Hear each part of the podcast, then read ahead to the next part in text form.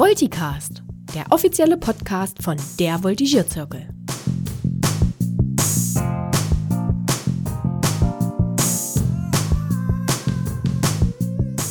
Hallo zusammen und ganz herzlich willkommen beim Volticast, dem offiziellen Podcast von der Voltigierzirkel. Mein Name ist Resi und heute habe ich mal wieder ein ganz spannendes Interview für euch. Ich hatte nämlich die große Ehre, mit unserer Bundestrainerin Ulla Ramge zu sprechen und exklusiv für euch ein paar Einblicke in das Leben als Bundestrainerin zu erlangen. Und genau diese Einblicke möchte ich heute in dieser Folge mit euch teilen. Ich hoffe, sie wird euch gefallen und ich will auch gar nicht lange um den heißen Brei drumherum reden, sondern wünsche euch ganz viel Spaß damit. Hallo, Ulla. Hallo, Resi. Ich freue mich, dass das heute klappt mit unserem Interview und dass wir dann tatsächlich auch mal einen hochrangigen Funktionär unseres Sports hier bei uns im Podcast begrüßen dürfen. Und als Einstieg in meine Gespräche mit den Interviewpartnern mache ich es ganz gerne so, dass ich mir die Partner erstmal mit drei Hashtags, also drei Schlagworten, beschreiben lasse. Möchtest du das mal tun? Ja, drei Hashtags ist eine Herausforderung. Ähm, ich würde mal sagen, zielstrebig, mit Liebe zum Detail und Lust am Erfolg. Sehr schön. Das äh, gibt doch schon mal so einen ersten kleinen Hinweis. Und ich habe es schon verraten, ich denke, die allermeisten unserer Zuhörerinnen und Zuhörer, die kennen dich, die haben auf jeden Fall schon mal irgendwas von dir gesehen, gehört, gelesen. Ähm, als Bundestrainerin brennt natürlich eine Frage ganz besonders unter den Nägeln und ich möchte damit jetzt auch einfach direkt einsteigen. Wie wird man denn Bundestrainerin im Voltigiersport? Ja, das ist eine lange Geschichte. Erzähl also, gerne von Anfang an, wir haben Zeit. Ja, ähm, der Gedanke kam erstmals auf, als ich äh, mit Einzelvoltigieren aufgehört habe. Zu meiner Zeit äh, war das verpflichtend, mit 21 aufzuhören. Ich hatte sehr viel Freude am Voltigieren, es war auch recht erfolgreich und ähm, ich brannte von Anfang an dafür, ich möchte äh, Trainer werden, ich möchte ein guter Trainer werden, ich möchte äh, ein Trainer werden, wie ich es mir auch oft gewünscht hätte. Also um das, äh, äh meine damaligen Trainer und Longenführer, das war toll, das war wunderbar. Aber ich habe auch damals schon mitbekommen, ähm, da gab es ja die ersten Championate dann und die, äh, ich war auf einigen großen Turnieren, dass äh, es gab da auf Bundesebene eine andere Förderung und eine andere Betreuung. Und ich habe so gedacht, ja, ich hätte mir vieles ähm, gewünscht, ich hätte mir Ansprechpartner gewünscht, die mich noch mehr begleiten und noch mehr betreuen. Und ähm, so meine Wunschvorstellungen äh, habe ich dann sozusagen ähm, in die Tat umgesetzt. Ich wollte ähm, in die Trainerlaufbahn, habe dann zu der Zeit schon, äh, ja, damals hieß das Voltigierwart gemacht, heute Trainer B. Und ähm, ich habe ja Pharmazie studiert in Münster. Dort gibt es äh, auch eine Hochschule für Lehramt, auch äh, für Sportlehrer. Und ich habe sehr oft während des Studiums äh, Zeit in der, in der Bibliothek verbracht. Ähm, und habe mir Sportwissenschaft reingezogen. Also das hat mich total interessiert und ähm, ich wollte das vom Trainer B unbedingt ausbauen. Ich war total wissenshungrig, was, ähm, was die Trainingswissenschaft, was die Trainingslehre anbelangt. Und ja, das ging dann doch recht schnell. Schon in dem äh, Trainer B-Lehrgang damals wurde ich gefragt, ob ich mal irgendwo hin könnte und Lehrgänge geben. Also das ist, glaube ich, sehr ungewöhnlich.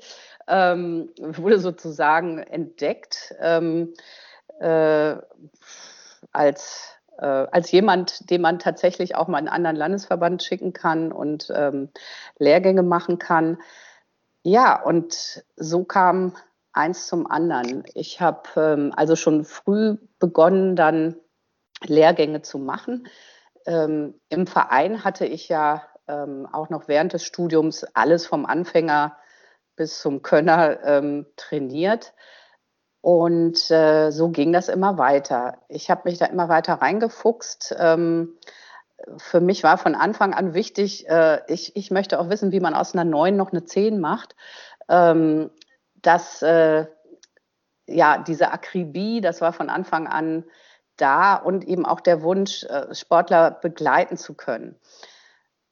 Es gab dann damals die ersten Landestrainer auch ähm, und so ergab es sich dann auch sehr schnell. Ich hatte im Fachbeirat Voltigieren in Westfalen schon länger mitgearbeitet und ähm, dann wurde zum ersten Mal ein Landestrainerposten besetzt. Ja, und es war dann auch relativ klar, ähm, dass ich das mache. Und so war ich ja ähm, dann erstmal zehn Jahre Landestrainer in Westfalen. Ähm, auch das war eine, eine, tolle Zeit, auch das mit sehr viel Ehrgeiz im Grunde. Und dann kam irgendwann die Zeit, äh, und das war ja um das Jahr äh, 2000 herum, da zeichnete sich ab, ähm, die, die Bundestrainerin, die amtierende Bundestrainerin Helma Schwarzmann, ähm, macht das jetzt nur noch begrenzt und es wird ein Nachfolger gesucht. Und es war ganz natürlich, dass ich mich darauf bewerbe. Ähm, das habe ich auch getan und äh, es hat sich dann auch so ergeben, dass ich mich quasi äh, durchsetzen konnte, dass ich genommen wurde und äh, bin jetzt eben seit Oktober 2002 in dem Amt. Also ich habe dann in dem Jahr, äh, ich glaube im Jahr 2002 war das, in dem Sommer noch, dann meinen Trainer A nachgeschoben sozusagen. Ich war ja schon zu dem Zeitpunkt äh, lange schon auch internationaler Richter, war im Sport auf jeder Ebene tätig, aber hatte nie Zeit gehabt, äh, diesen Trainer A-Lehrgang zu machen. Das haben wir aber dann gemacht äh, an der Westfälischen Reit- und Fahrschule. Äh, ein ganz toller Lehrgang mit einem kleinen Teilnehmerkreis auf ganz, ganz hohem Niveau. Das war im Grunde eine Formsache, aber es war äh, ein Lehrgang, wo ich auch noch sehr viel dazulernen konnte, zum Teil aber auch eben als Referent tätig war. Ja, und das war ähm, so der Weg vom aktiven Voltigierer bis zum Bundestrainer. Ja, danke. Auf jeden Fall äh, schon mal ganz spannend, das so nachvollziehen zu können. Ich kenne halt tatsächlich nur dich als Bundestrainerin aus meiner aktiven Phase. Ne? Ich bin ja so Ende der 90er in Sport eingestiegen und dann so bis, ja, sagen wir 2010, 12, so die Drehe. Das war so meine hauptaktive Zeit und da warst du halt für mich immer schon so die äh, Bundestrainerin. Und ja, äh, ja also es ist ganz spannend, da jetzt dann doch auch mal nachvollziehen zu können, dass du da jetzt wirklich auch schon so viele Jahre Erfahrung in dem Amt hast. Ich würde jetzt gerne noch mal zwei Schritte zurückgehen und zwar so ein bisschen zu den Anfängen, zu dem Urschleim, äh, weil wir sind ja hier mit dem Volticast gestartet unter dem Claim, dass der äh, von Voltigierbegeisterten für Voltigierbegeisterte ist und dass es hier auch um den berühmten Voltivirus geht. Das war natürlich im Zuge der Corona-Pandemie auch nicht ganz zufällig gewählt, dass wir diesen Begriff wählen. Ja. Und deshalb ist eine weitere Frage, die ich ganz gerne stelle, die Frage, ob du dich noch daran erinnern kannst, wann und wie du dich mit dem Voltivirus infiziert hast. Ja, absolut. Ähm, ich war sechs oder sieben Jahre alt. Meine Eltern haben ja schon geritten auch und äh, wir sind umgezogen, ähm, 200 Meter oder 100 Meter entfernt von einem Reiterverein. Und ich wollte immer schon reiten. Äh, unbedingt, ja, der kleine Mädchentraum. Ähm, zu der Zeit, äh, das war dann in den äh, 70er Jahren, äh, gab es keinen Reitunterricht für Sechsjährige und äh, es gab aber Voltigierunterricht. Der Voltivirus hat mich von der ersten Voltigierstunde an befallen bis heute. Und ähm, das war äh, ja unbeschreiblich. Ich wusste, ähm, das ist toll, das macht äh, Spaß. Ich bin dann recht schnell, äh, war dann ganz talentiert und bin äh, recht schnell Flieger geworden in einer A-Gruppe. Das wäre heute eine S-Gruppe. Äh, wir hatten eine tolle Zeit, viele Turniere. Und ähm, ich wollte aber nach wie vor unbedingt reiten. Und als ich so, es hieß dann immer, ab zwölf kannst du reiten. Da gibt es Reitunterricht. Und in der Zeit, äh, als ich mich dann dem zwölften Lebensjahr näherte, bin ich wirklich in den Sommerferien jeden Morgen um fünf mit dem, mit dem Fahrrad äh, zum Stall, habe den Stallmeistern geholfen beim Misten, beim Putzen. Und ich erinnere mich immer noch an diese Morgende, ja. Also es, es war, ähm, brennt sich so ein, ja. Also ich war glücklich, äh, Pferde putzen zu dürfen, helfen zu dürfen und habe dann ab 8 Uhr an der Bande geklebt und habe darauf gehungert, ein Pferd trocken reiten zu dürfen. Und ähm, was auch dann geklappt hat. Und dann äh, war ich aber immer noch nicht zwölf. Und äh, meine Mutter hat gesagt, du, ich melde dich jetzt erstmal zum Fahrtenschwimmerkurs an. Äh, der war so auf ein halbes oder dreiviertel Jahr ausgelegt. Und ähm, wenn du den dann hast, dann melde ich dich zum Reitunterricht an. Ich bin in das Schwimmbad rein, habe gefragt, Fahrtenschwimmer, was muss man da machen? Ja, drei Meter Brett, halbe Stunde schwimmen, mache ich. Hab das gemacht, bin äh, raus. Meine Mutter hat mich abgeholt. Hier ist mein Fahrtenschwimmer. Ich will jetzt reiten. und da hat sie sozusagen kapituliert und hat dafür gesorgt, obwohl ich noch nicht ganz zwölf war, ähm, dass ich endlich Reitstunden haben konnte. Ähm, und ich habe dann tatsächlich erstmal, ich habe dann mit Voltigieren aufgehört, weil auch beim Reiten war es so, dass es recht schnell äh, vorwärts ging. Und wir hatten ja auch immer eigene Pferde. Ähm, ich habe aber auch viel dann ähm, äh, Pferde von anderen Besitzern geritten, habe junge Pferde geritten, habe damals in der Jugendmannschaft. Verzeihung. ja, in der also, Jugendmannschaft. Genau, habe äh, auch viele Pferde von anderen Besitzern geritten, äh, habe in der Jugendmannschaft mitgeritten, also um die Kreisstandarte. Da musste man eben Springen und Dressur bis L machen. Und das war, es war eine herrliche Zeit. Ähm, und dann ging es eben noch weiter von L nach M. Und da war so eine gewisse Stagnation. Also da ging es dann nicht so rasant erfolgreich weiter wie vorher. Und äh, das war zu einem Zeitpunkt, als äh, die mich von der Voltigierabteilung gefragt haben, äh, na, willst du nicht mal probieren, ob du noch im Galopp aufs Pferd springen kannst? Und äh, du hast ja jetzt ein paar Jahre nicht voltigiert. Ja, habe ich gemacht, habe ich, äh, natürlich ging das noch. Und dann hat mich der Voltivirus sozusagen erneut infiziert. Ähm, es ging alles so leicht und gut und ähm, habe dann tatsächlich in der Folge dann Einzelvoltigieren gemacht. Diese ähm, Gruppe, das, äh, die war damals zu der Zeitpunkt dann zu dem Zeitpunkt nicht so erfolgreich, ähm, aber ich habe dann Einzelvoltigieren gemacht. Ja, und da ging es dann wieder durch die Decke, dass es einfach äh, sehr erfolgreich war. Das, es lag mir einfach und ähm, habe mich dann tatsächlich, was Turniere anbelangt, aus Voltigieren konzentriert und äh, äh, weniger geritten und ähm, ja, dann hatte der Voltivirus also endgültig dann, äh, Besitz ergriffen, sozusagen. Ja. Cool. Cool. Okay, das heißt also, das wäre jetzt nämlich noch eine Frage von mir gewesen, ob du quasi Gruppe und Einzel gemacht hast, aber das war ja dann definitiv der Fall. Ja. Und bei den Gruppen war es ja dann so, dass man früher mit 16 aufhören musste, beim, genau. beim Einzel dann mit 21 und äh, durch diese Regelung ging dann quasi die Trainerlaufbahn los? Oder wusstest du schon, dass du, also wusstest du schon während deiner aktiven Phase, dass es in die Trainerlaufbahn gehen soll später mal?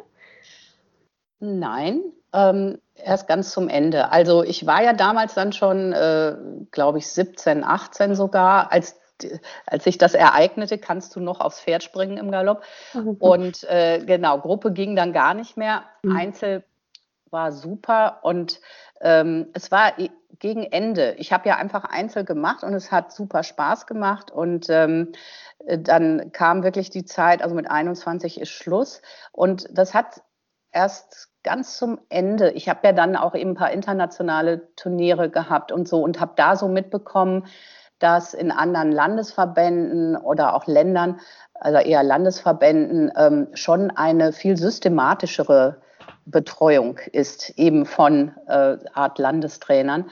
Ähm, oder auch die Vorläuferin von Helma Schwarzmann habe ich da erleben dürfen. Und da hat mich der Trainervirus befallen. Also da habe ich äh, gedacht, man könnte noch so viel mehr machen, als ich es so erfahren habe. Und äh, man könnte das noch professioneller machen, man könnte das ähm, noch gründlicher machen. Und äh, der Trainervirus, das kam tatsächlich mit 21 dann. Okay, Nan hat ja dann äh, auch schon zu dem ein oder anderen großen Erfolg geführt, wie wir ja alle wissen und nachvollziehen können. Wenn wir nochmal zurückblicken auf deine aktive Karriere, gibt es da, was würdest du sagen, was war da so dein persönlich größter Erfolg, den du erzielen konntest? Gibt es da irgendwas? Ähm, also sehr in Erinnerung äh, sind mir die internationalen Turniere geblieben, wobei ich da jetzt keins gewonnen habe. Ich war ziemlich vorne dabei.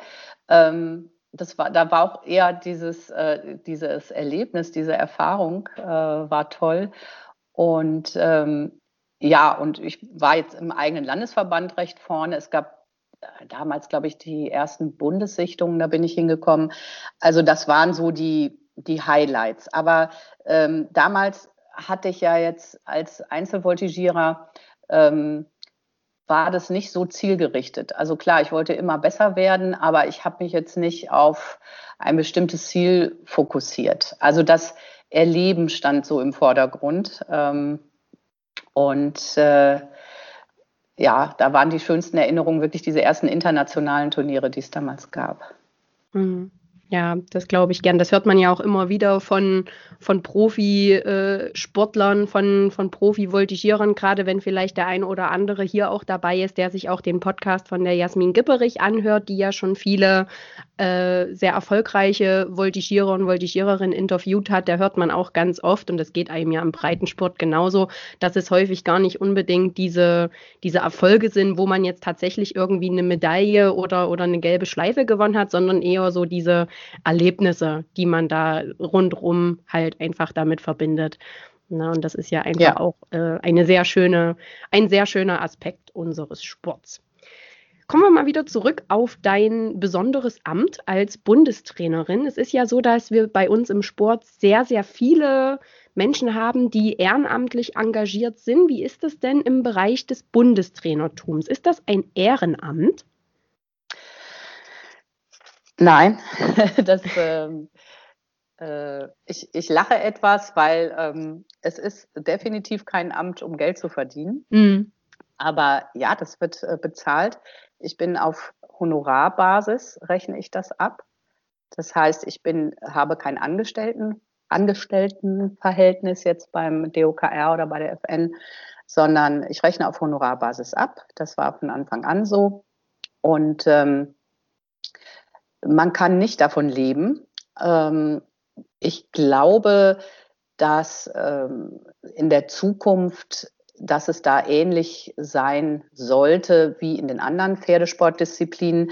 Da gibt es ja hauptamtlich angestellte Bundestrainer. Ähm, das äh, ist, glaube ich, auch sinnvoll fürs Voltigieren, weil es wird insgesamt immer mehr. Und ähm, ja, aber ähm, so ist es eben auch okay. Und ich glaube, es ist auch gerade in dem Amt für jeden wichtig, auch ein zweites Standbein zu haben. Also, dass man einfach diese Unabhängigkeit äh, bewahren kann. Ja, also ähm, von daher ist äh, ein zweites Standbein, glaube ich, immer empfehlenswert. Und für mich war das auch immer wichtig. Ich bin ja Apothekerin, ähm, eben ursprünglich und auch bis heute mit sehr viel Freude an dem Beruf. Und ähm, so fügt sich das aber recht gut dann. Okay, das ist nämlich, glaube ich, ganz spannend für viele, weil man ja doch so als Otto Normal-Voltigierer gar nicht so den Einblick hat in diese Strukturen. Viele denken ja auch zum Beispiel, dass unsere Arbeit beim Voltigierzirkel, dass wir da Vollzeit äh, beschäftigt sind ne, mit dem Magazin und allem. Da könnte man schon vermuten, und das ist ja bei dir und deiner Arbeit ganz genauso. Ne? Man, man, man sieht dich ja viel rumreisen und immer viel aktiv sein. Da könnte man halt schon davon ausgehen, dass das auch eine eine hauptberufliche Geschichte ist, aber umso spannender natürlich auch für, für äh, unser Eins dann zu sehen, dass eben selbst diese, diese hohen Ämter nicht in äh, Vollzeit durchführbar oder ausführbar sind. Ja. ja. Okay. Ja. Äh, wie, wie schaffst du das dann? Wie ist das so ungefähr vom, vom zeitlichen Verhältnis? Wie viel Zeit beansprucht dein Amt als Bundestrainerin jetzt im Vergleich zu deiner Arbeit als Apothekerin zum Beispiel? Ja, das fügt sich auch sehr gut, da ich ähm, nur ganz, ganz wenig in der Apotheke selber arbeite. Ich mache Seminare, Trainings und Coachings im Gesundheitswesen, also vorwiegend äh, für Apothekenmitarbeiter und Leiter. Das heißt, die Termine kann ich mir selber machen. Ich bin auch da selbstständig. Und diese Arbeit ist eher über den, äh, also Oktober bis März dann auch sehr frequentiert und ähm, weniger in den Sommerferien, ja, äh, dass ich da Seminartermine habe oder Coachingtermine. Und Bundestrainer, ähm, die ganzen letzten Jahre waren wir jetzt auf 120 Tage im Jahr. Das wären ja, oder das sind ungefähr zehn Tage im Monat. Ähm, das ist auch so abrechnungstechnisch. Es kommt mir trotzdem mehr vor, weil Bundestrainer ist man jeden Tag. Kann man nicht sagen, nee, bin ich jetzt gerade mal einen Tag nicht. Ähm, das äh, ist natürlich so, dass das äh, schon Anrufe oder eben heutzutage dann WhatsApp oder so, dass das im Grunde ständig durchgeht. Ähm, aber jetzt die, die reine Arbeitszeit, also sind circa zehn Tage im Monat und das ist eben ein Durchschnitt. Das ist im Winter eben weniger und da mache ich mehr Seminare, Kommunikationstrainings und im Sommer bin ich mehr unterwegs, dann quasi ja jedes Wochenende und auch in der Woche ist es wesentlich mehr. Spannend. Super spannende Einblicke, wie ich finde. Ähm, für alle, die jetzt nicht unbedingt Kadervoltigierer oder Landestrainer oder so sind, ist es vielleicht auch mal ganz spannend, äh, so ein bisschen nachvollziehen zu können, was jetzt konkret so der Arbeitsalltag einer Bundestrainerin beim Voltigieren so beinhaltet. Magst du uns da mal ein bisschen mit an die Hand nehmen? Ja, also ich habe ähm, über die Jahre äh, so meist zwei bis drei halbe Tage im Büro am DOKR. Ähm, ich habe ja ein äh, Büro, ein Bundestrainerbüro von Anbeginn eigentlich oder schon von den ersten Jahren an und ähm, habe da meinen Arbeitsplatz. Äh, mittlerweile ist es leichter, auch viel mehr von unterwegs zu machen. Also in diesen 18 Jahren hat sich da die Technik ja sehr entwickelt und jetzt in der Corona-Zeit ist es sowieso äh, dann fast nur Homeoffice. Auf jeden Fall, es gibt die Bürotätigkeit und ähm, auch die ist ständig angewachsen in den letzten Jahren eigentlich ist es ja erstmal nur, nur das ähm, Organisieren ähm, der Lehrgänge, das, das Planen, das Vorbereiten. Ähm, es ist aber im Grunde die ganze Konzeption. Ja, also äh, ich rechne da immer so von Weltreiterspielen zu Weltreiterspielen. Ähm, der Gedanke ist immer so, wie können wir noch mehr Erfolg haben? Äh, was brauchen wir dafür? Wen brauchen wir dafür? Wie können wir das umsetzen? Äh, was ist an Maßnahmen erforderlich. Also im Grunde ist es ähm, das Machen von Erfolgskonzepten, ähm, was ja eine tolle Herausforderung ist in unserem Sport. Wir sind die Nummer eins im Voltigieren, aber die Herausforderung, die Nummer eins zu bleiben, ist größer als Nummer eins zu werden. Und ähm, es ist eine schöne, spannende Herausforderung, immer wieder zu gucken, wie schaffen wir das immer den Wimpernschlag noch weiter vorne zu sein. Ähm, wie schaffen wir das, die, die uns sozusagen jagen, doch immer wieder abzuhängen? Ähm, und das ist eine schöne, herausfordernde Aufgabe. Und ja, das, das ist viel konzeptionelles Arbeiten. Und ähm, ja, dann sind es natürlich die Lehrgänge, die wir äh, über die Wintermonate anbieten am Bundesstützpunkt. Und dann ist es in der Saison die Begleitung auf Turnieren. Ähm, Trainingsbesuche natürlich. Ähm, vieles läuft in den letzten Jahren auch schon vor Corona über Video ähm, mit Coach Eye ähm, oder auch eben per WhatsApp. Man Äh, die Voltigierer schicken Videos, bekommen Feedback dafür. Ähm, das ist technisch alles sehr viel einfacher geworden. Ja, und ähm, das ist es im Grunde. Also Büroarbeit, Lehrgänge, Turniere und äh, Championate. Mhm. Sicherlich hier und da noch ein bisschen Pressearbeit oder sowas, ne? das gehört ja, bestimmt auch dazu. Auch das mhm. gehört dazu. Ähm, Pressearbeit. Äh, ich repräsentiere ja sozusagen auch ähm, einen Teil unseres Sportes. Ähm, es ist auch sehr viel Veranst also Zusammenarbeit mit Veranstaltern. In diesen Jahren ist ja auch der Weltcup entstanden, ähm, den ich damals, äh, ja, das war auch so ein Geniestreich eigentlich. Also äh, der, der äh, eine Longenführerin im äh, Nachwuchskader, die schrieb eine ähm, Arbeit, äh, eine Masterarbeit oder eine Bachelorarbeit. Ähm, die hat, äh, also es ging um Events im Pferdesport und hat über Weltcup geschrieben. Und da habe ich gesagt, oh, du hast dich da jetzt so reingefuchst. Ähm, dann kannst du mir mal so einen Vergleich geben, wie die Formate sind und ähm, kannst nicht mal mit einbeziehen, wie das für Voltigieren wäre. Und äh, daraus ist tatsächlich so ein Format entstanden, äh, äh was wir dann damals mit Schleife drum äh, der FEI präsentieren konnten. Ähm, und so, so ist der Weltcup entstanden. Ähm, es ist ganz, also die, die Masterclass Wiesbaden, das ist in der Zeit entstanden. Also es war viel enge Zusammenarbeit äh, mit Veranstaltern auch. Bis heute ist das so. Ähm, das ist auch sehr intensiv. Also da eine gewisse Beratung oder Rückkopplung. Und ähm, ja, wo kann es auch noch hingehen mit Formaten für unseren Sport? Hm. Ja, ist auf jeden Fall auch super spannend, dass der Weltcup im Voltigieren dann mehr oder weniger aus einem Zufall heraus, aus einer, aus einer zufälligen Begegnung, Begegnung und einer guten Idee zur richtigen Zeit am richtigen Ort, dass da auch so was Tolles draus entstehen konnte. Das ist wirklich sehr, sehr spannend, voll gut. Ähm, wie ist denn das mit Zielvorgaben? Bekommst du vom DOKR äh, bestimmte Zielvorgaben als Bundestrainerin oder sind das rein persönliche eigene Ansprüche, die man da verfolgt? Wie ist denn das? Es sind ganz klar die eigenen Ansprüche. Ich habe zu keiner Zeit eine schriftliche und ich überlege jetzt auch keine mündliche äh, konkrete Zielvorgabe bekommen. Äh, für mich hat sich das von Anfang an, das versteht sich von selbst. Äh, wenn man Bundestrainer ist, dann gibt es Medaillen. Ja? Und äh, das, Ziel ist, ist immer, ähm, sind die Medaillen und das Ziel sind auch die Titel, Europa- oder Weltmeister. Das kam völlig selbstverständlich aus mir selbst heraus. Ähm, das ist das das wichtigste Ziel. Aber natürlich ist das Ziel auch, den, den Voltigiersport gut zu repräsentieren.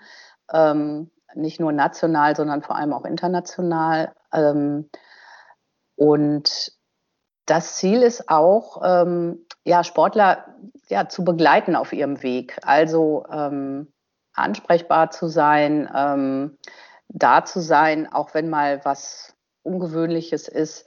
Ähm, das ist natürlich auch das Ziel. Ja, und auch da ist der Weg das Ziel. Also diese Zusammenarbeit über die Jahre ist sehr erfüllend. Ja, wenn ich äh, jetzt nach ein paar Jahren manche Voltigierer und Longenführer sehe, auf ganz großen Turnieren, auf Championaten oder im Weltcup, dann ziehen manchmal vor meinem geistigen Auge die ersten Anfänge, ja, wie sie das erste Mal in Warendorf standen, völlig äh, mit großen Augen und äh, aber mit dem Wunsch, ich möchte toll voltigieren, ich möchte in den Bundeskader und die, dieser Weg dahin, das ist äh, eben auch das Schöne und das Faszinierende, äh, da sowohl die Longenführer als auch vor allem eben die Voltigierer begleiten zu können. Das glaube ich. Das glaube ich gern. Da erlebt man ja sicherlich auch so Backstage und hinter den Kulissen ganz, ganz viele Dramen und freudige Momente. Da passiert ja sicherlich ganz, ganz viel, was man jetzt vom, vom Zuschauer, von der Zuschauertribüne oder zu Hause vom Livestream oder so, was man da gar nicht immer so, so mitbekommt. Gibt es da irgendwie einen Moment oder ein Erlebnis, wo du sagst, das hat dich jetzt in den letzten 18 Jahren deiner Bundestrainerkarriere ganz, ganz besonders geprägt? Das ist dir ganz besonders im, im Gedächtnis und im Herzen geblieben? Es gibt eine Fülle von Momenten dieser Art. Ähm, äh, ich könnte wirklich ein Buch schreiben über diese ja, Backstage-Geschichten, die du gerade erwähnt hast, äh, über, über traurige Niederlagen und über große Erfolge. Ähm, das ist natürlich ein, ein Karussell der, der Emotionen. Ähm, es, war, so, es ist immer auch viel Spaß und Humor dabei. Das ist bei, bei uns in der Mannschaft so und im Team. Ähm, und es sind äh, ganz viele unvergessliche Momente. besonders geprägt oder besonders, du hast gesagt, was äh, ist dir besonders im Herzen geblieben? Ähm, neben diesen unendlich vielen Momenten äh, will, ist mir besonders oder wird mir besonders im Herz bleiben die Weltreiterspiele in Tryon. Ähm, da war einiges ja außergewöhnlich. Ähm, natürlich die, äh, der Flug, die, de, ne, dass es in Übersee war. Ähm, dann war aber auch ganz, also bei Weltreiterspielen ist der Erfolgsdruck natürlich immer höher, weil es gibt einen Medaillenspiegel äh, der Nationen und da geht es jetzt gar nicht mehr um die eigenen Ansprüche. Wir wollen immer Medaillen, sondern da geht es geht's tatsächlich direkt auch um den Anspruch des Verbandes. Wir wollen in dieser Nationenwertung vorne sein. Und ähm, das heißt, der Druck erhöht sich nochmal. Und ähm, dann war ja in Tryon tatsächlich ähm, nicht nur die normale Tagestemperatur so 30 bis 32 Grad, sondern dann war auch noch diese ähm, Warnung, ähm, dieser Hurricane, der da ähm, sich zusammenbraute, der schon ähm, äh, auch die Küste erreicht hatte. Und es, es hing wie ein Damoklesschwert äh, über der ganzen Veranstaltung, ähm, wann jetzt welche Windstärken ähm, dann wirklich den Veranstaltungsort erreichen, ob das Ganze überhaupt durchführbar ist. Ähm, der, die Sturmböen sind ja das eine, aber auch der sinnflutartige Regen, der damit verbunden ist. Also es waren in diesem Bundesstaat, wir waren auf der Grenze North Carolina, South Carolina, waren schon Flüsse überflutet, äh, Straßen eben gesperrt, weil sie, weil sie nicht mehr befahrbar waren. Ähm, wir haben in der Woche noch äh, vor unseren Wettkämpfen mit Sandsäcken die, die Boxen geschützt, ähm, weil dann die, die starken Regenfälle angesagt waren. Und ähm, alles wurde verbarrikadiert, alle Futtermittel, alles wurde hochgestellt. Ähm, und es wurden Stallwachen dann äh, dagelassen, weil die Wettervorhersagen so waren. Und man, man hat eigentlich in der ganzen Woche ähm, morgens das erste nach dem Aufstehen war auf diese ähm, äh, also zu schauen im Internet, also wo ist, äh, wo, wo ist es gerade, wie stark ist es gerade, wie nah ist es jetzt schon. Ähm, das waren schon so äh, besondere Herausforderungen natürlich. Und das Tolle war, aber wir, wir waren eine solch starke Mannschaft, ein so gutes Team. Ähm, wir sind äh, da sehr, sehr gut mit fertig geworden. Also das äh, im Nachhinein ist mir das nochmal so klar geworden, äh, wie wir so die Nerven behalten haben, diese ähm, konzentrierte Gelassenheit. Wir haben unser Ding gemacht, ähm, wir haben äh, die Trainingsmöglichkeiten wahrgenommen und wir haben uns konzentriert und fokussiert auf den Wettkampf. Und ähm, ich hatte da auch ähm, eine noch längere Vorbereitungszeit vorher ähm, geplant als in den Jahren zuvor. Wir haben tatsächlich im Oktober schon angefangen und im September, also im Oktober 17 und im September 18 waren ja die Weltreiterspiele. Das heißt, wir, die Voltigierer hatten so viel Sicherheit in ihren Programmen. Ähm, die Longenführer vertrauen in ihre Pferde, sodass all diese äußerlichen Dinge äh, uns gar nichts anhaben konnten. Und ähm, dass wir so im Fokus bleiben konnten unter diesen Bedingungen ähm, mit einem gigantischen Mannschaftszusammenhalt, das ist wirklich also was ganz Besonderes und das ist äh, unvergesslich. Der Erfolg war ja recht gigantisch. Also das Voltigieren hat dafür gesorgt, dass Deutschland vorne war im Medaillenspiegel. Und ähm, das, das war für mich äh, das Größte. Also ähm, der, der, Erfolg, aber eben unter diesen Bedingungen.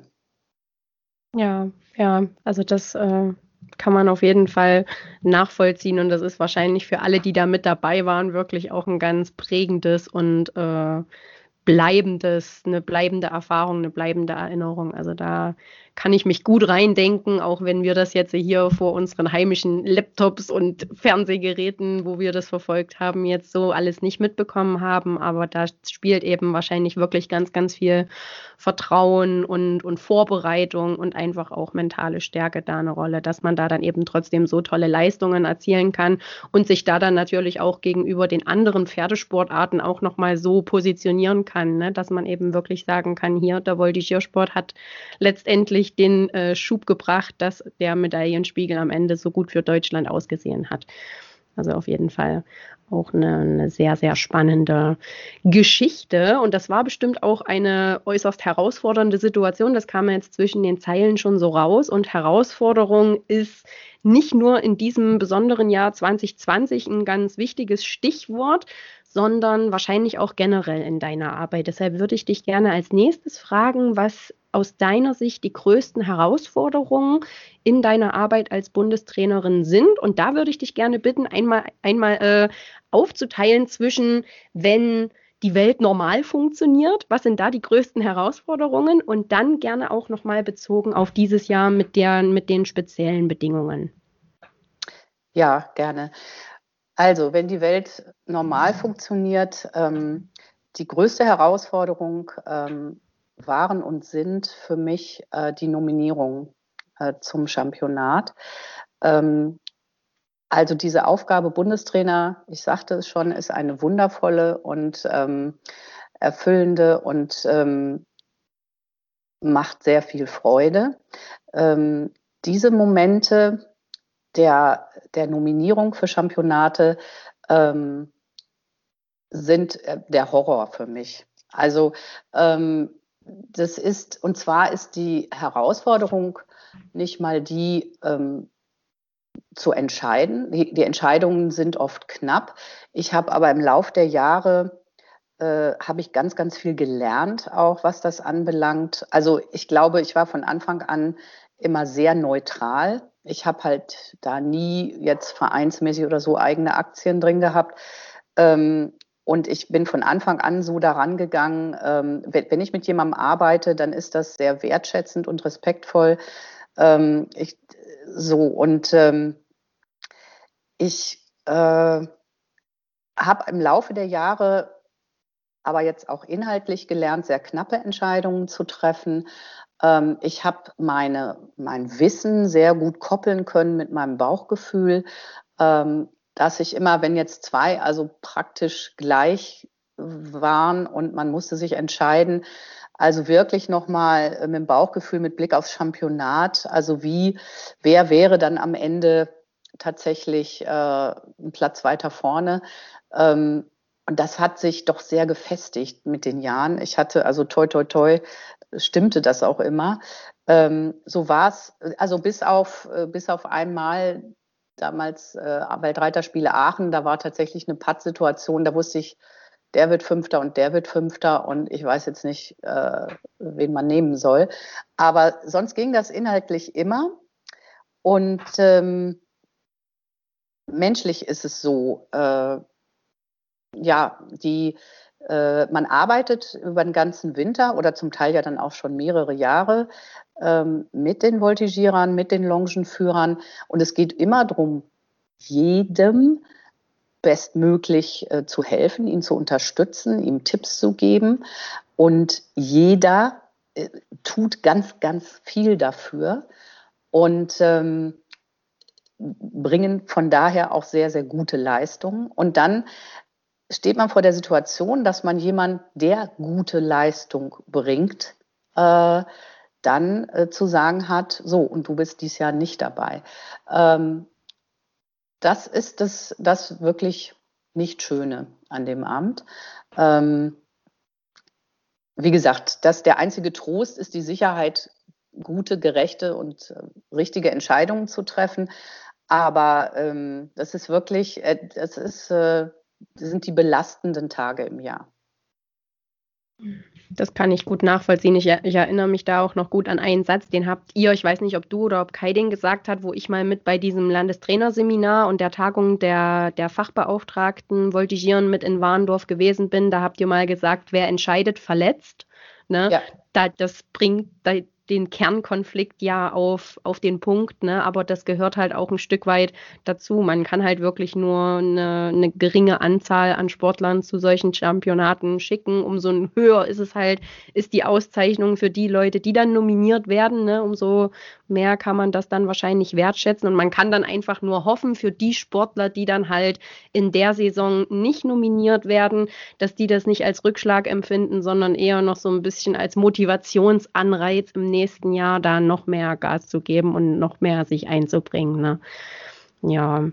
Das war ja jetzt ja. Äh, die, die größten Herausforderungen, wenn die Welt normal funktioniert. Wie sah denn eure Arbeit jetzt in dieser Saison 2020 aus? Ja, da war die Herausforderung ganz klar, ähm, flexibel zu bleiben und die Nerven zu behalten, ähm, äh, zu lernen, dass man nicht alles planen kann und ähm, natürlich, äh, ja, also die Sportler bei der Stange zu halten, was, was ja auch dank der modernen Technik äh, gut klappt. Ja, wir haben ja Zoom-Angebote gemacht für den Bundeskader. Da kamen die Videos hin und her.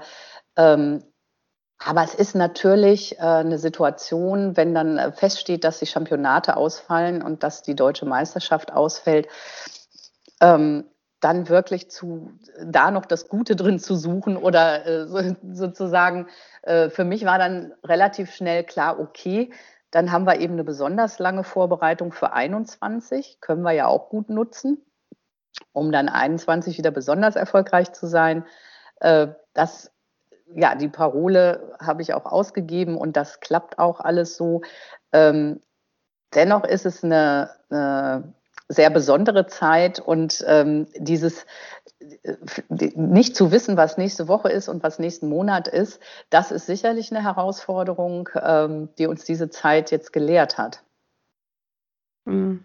Ja, und das, das zieht sich ja auch wieder durch alle Leistungsklassen. Ne? Das betrifft ja wirklich die Kadervoltigiere bis runter zu äh, den Wald- und Wiesengruppen, die im WBO-Bereich unterwegs sind. Ich verfolge das ja jetzt seit Anfang des Jahres, ist ja der Voltigierzirkel auch auf Instagram aktiv und dadurch bekommen wir natürlich auch noch mal so ein paar mehr Einblicke in den Alltag der Gruppen, äh, was die halt auch so, wie, wie die sich so über das Frühjahr und auch jetzt über diesen zweiten Lockdown so behelfen. Das ist schon ganz ganz interessant und aber auch ganz schön zu sehen, dass da halt, da merkt man auch wieder, dass Voltigieren halt im Kern doch ein Mannschaftssport ist, dass man da halt wirklich versucht, im Team durch diese Zeit irgendwie durchzukommen und dass das bei euch dann halt auf den obersten in den obersten sportlichen Leistungsgefilden nicht anders ist als bei den breiten sportlichen Voltis. Das ist halt auch nochmal, glaube ich, eine ganz schöne, eine ganz schöne Message, die wir damit mit rausgeben können.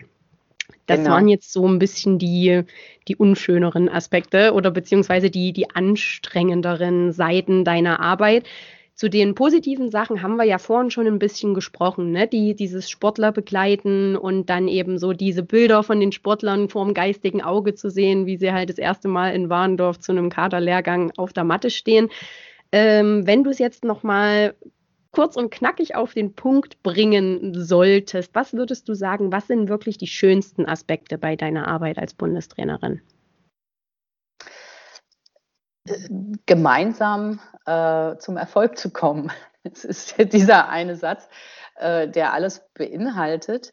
Ähm, gemeinsam heißt eben äh, wirklich als Team letztendlich. Gemeinsam heißt, äh, es, es, geben ja ganz viele Leute ganz viel rein. Also der Sportler selber gibt ganz viel rein, der Longenführer, das Umfeld, die Eltern. Ähm, der Heimtrainer, ja, andere Trainer, die da auch noch Lehrgänge machen.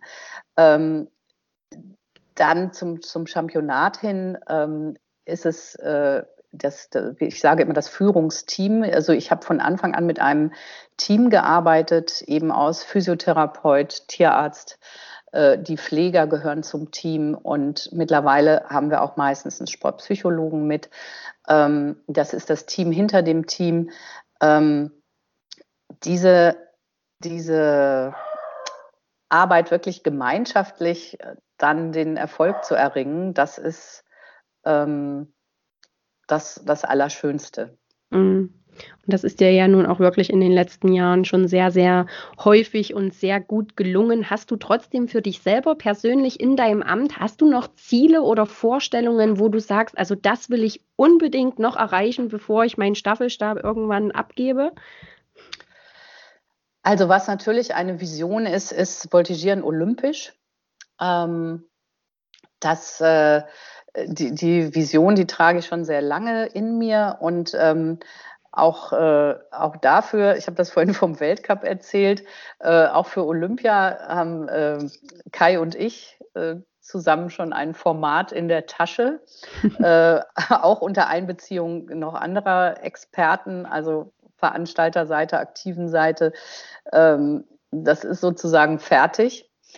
Und ähm, das ist natürlich äh, die Vision, der Traum. Also Voltigieren sollte olympisch sein, weil es alles dafür mitbringt. Ähm, und weil es ein äh, ästhetischer, interessanter Sport ist, der auch telegen ist und der auch für Veranstalter gut und relativ kostengünstig durchzuführen ist. Also das ist noch, noch also das ist eine Vision und die wird auch irgendwann Wirklichkeit. Ähm, die Frage ist nicht ob, sondern wann.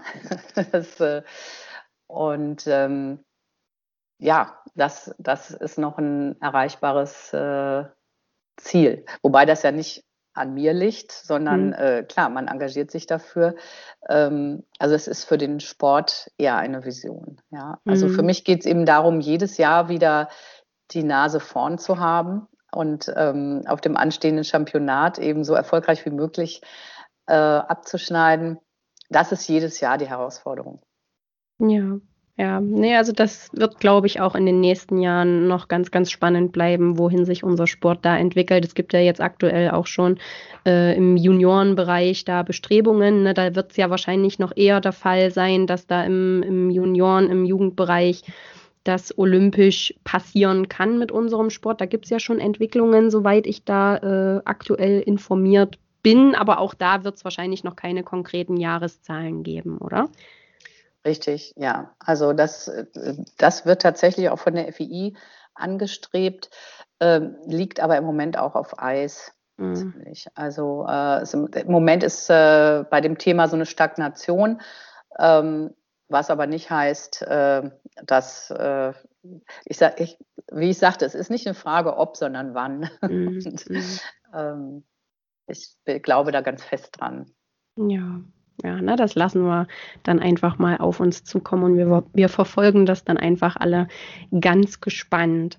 Wir haben jetzt ja schon äh, relativ lange miteinander gesprochen, ein, wie ich finde, sehr interessantes Gespräch, aber ein, zwei kleine Fragen zum, zum Abschluss würde ich dir dann doch gerne noch stellen. Eine Frage wäre noch, du hast gesagt, äh, du bist neben deinem Amt als Bundestrainerin auf selbstständiger Basis in dem pharmazeutischen Apothekerbereich äh, unterwegs. Gibt es ansonsten noch irgendwelche Dinge in deinem Leben oder Bereiche oder Orte meinetwegen auch, wo du gerne bist, wenn du nicht gerade in der Voltigierwelt unterwegs bist? Ähm, ja, so die 14 Tage Urlaub im Jahr, ähm, das ist Skilaufen. Und ähm, wenn es zeitlich passt, oft ist es im Oktober ähm, nochmal äh, verlängerter Sommer irgendwo in Griechenland oder ähm, am Meer. Das sind die Orte. Und ansonsten, jetzt besonders in der Corona-Zeit, habe ich, äh, das war was sehr Positives, viel mehr Zeit für Familie und Freunde zu haben. Ähm, das ist mir auch sehr wichtig. Ich bin schon ähm, auch ein Familienmensch und äh, habe in der Zeit äh, jetzt nochmal mein Repertoire erweitert, als äh, habe noch eine Lizenz gemacht als pferdegestützter Coach. Ähm, ich bin ja Business Coach und Team- und Konfliktcoach und ähm, das Führungskräftetraining äh, geht mit Pferden halt so hervorragend. Ein ganz neuer, spannender Bereich in meinem Leben. Äh, Pferde sind Spezialisten, was Führung anbelangt und da kann ich meine Führungstrainings noch ausbauen und auch meine Erfahrungen aus dem Sport, Teams zum Erfolg zu führen, ähm, auch eben in der Wirtschaft vermitteln cool. Da fließen halt wirklich dann Privat und Beruf ultimativ gut ineinander. Ne? Und da ist ja dann durchaus auch abzuziehen, dass dieses ganze Thema Pferde und alles, das wird dich wahrscheinlich auch noch den Rest deines Lebens irgendwie begleiten. Ne?